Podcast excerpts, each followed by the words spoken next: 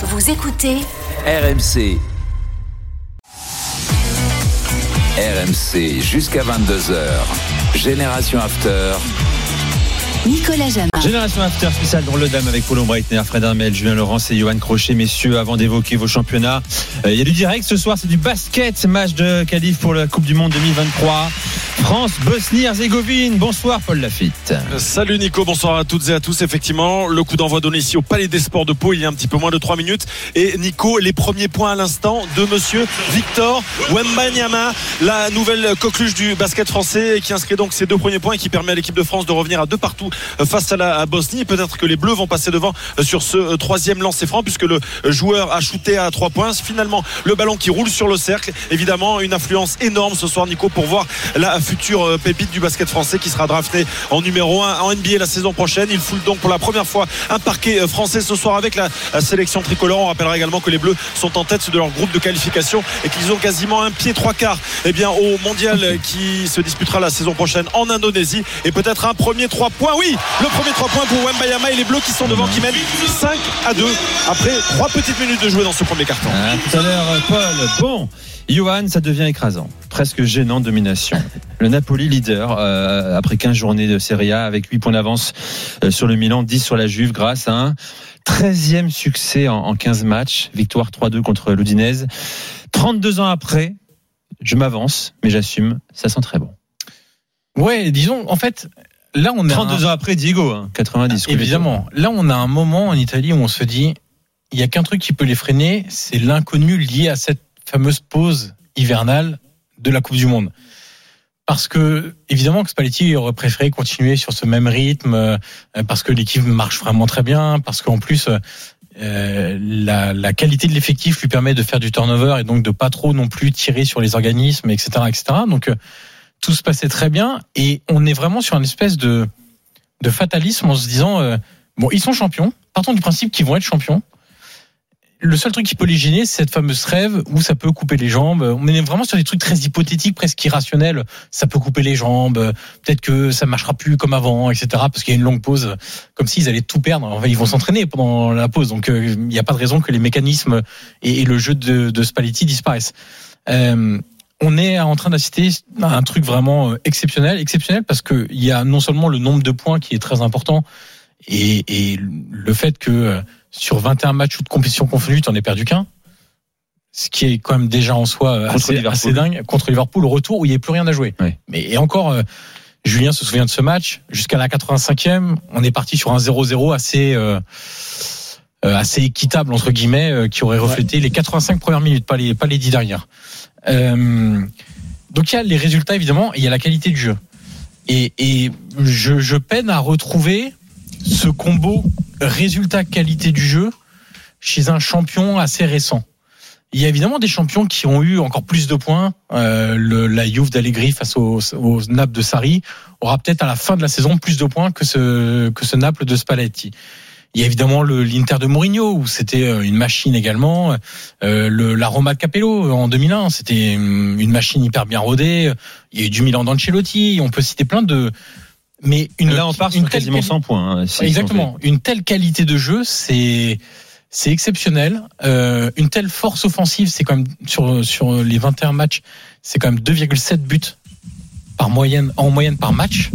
2,7 buts par en moyenne par match. Je vais y arriver. Euh, et puis surtout, j'ai regardé cet après-midi. Euh, 8 points d'écart au bout de la 15e journée. Ouais. Depuis l'arrivée, depuis l'instauration de la victoire à 3 points, donc 94-95. Ce n'arrivait qu'une seule fois en Italie. C'était saison 2018-2019, la dernière d'Allegri à la Juve, et le deuxième était Naples. C'est pour vous dire à quel point ils sont en train de réaliser quelque chose d'exceptionnel, parce que sur les 30 dernières années, prenons très large, ce n'arrivait qu'une seule fois qu'au bout de 15 journées, un leader ait déjà 8 points d'avance. Et, en plus, ce qui, en, ce qui est en train de se passer en Italie, c'est que ce début de saison exceptionnel est en train de biaiser toutes les analyses qu'on a de manière générale sur ce qui se passe à l'Inter, ce qui se passe au Milan et dans d'autres clubs.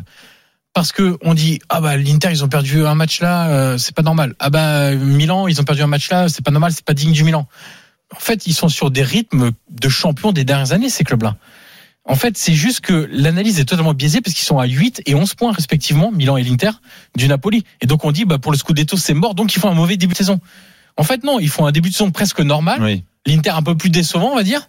C'est juste que Naples est tellement intouchable à l'heure actuelle qu'on a l'impression que tous les autres font un mauvais début de saison et qu'ils sont en deçà de leurs objectifs, que ça marche pas bien, qu'ils prennent trop de buts, trop de buts, qu'ils en marquent pas assez.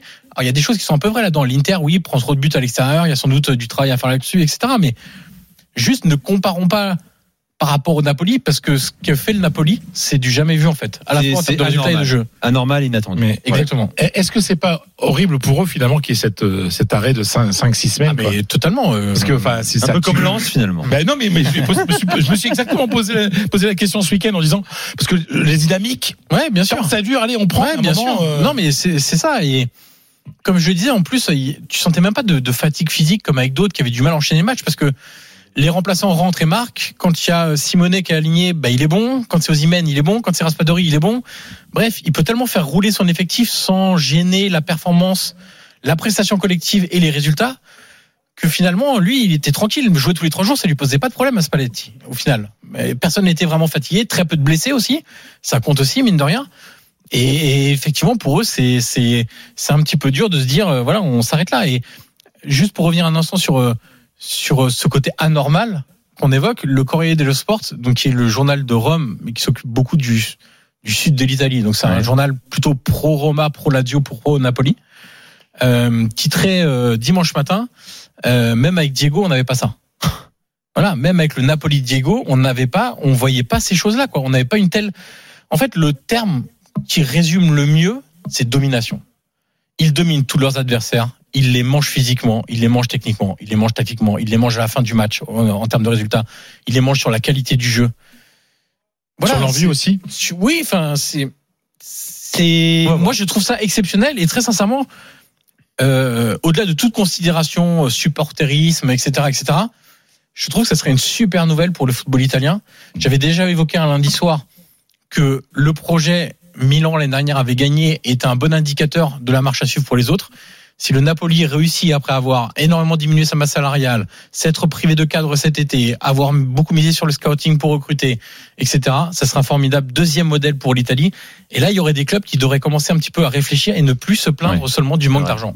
Bon, on verra euh, à la reprise également, et puis on verra en Ligue des Champions hein, face à l'Eintracht Francfort, mon cher Polo, euh, qui attend le Napoli. Voilà. Les gars, dans un instant, euh, les euh, auditeurs face à vous, face à vous, les drôles de dames. Vous nous avez appelé au 32-16, vous allez poser vos questions à Fred, à Polo, à Johan, à à Julien. Restez avec nous, vous écoutez RMC, il est 20h43, à tout de suite.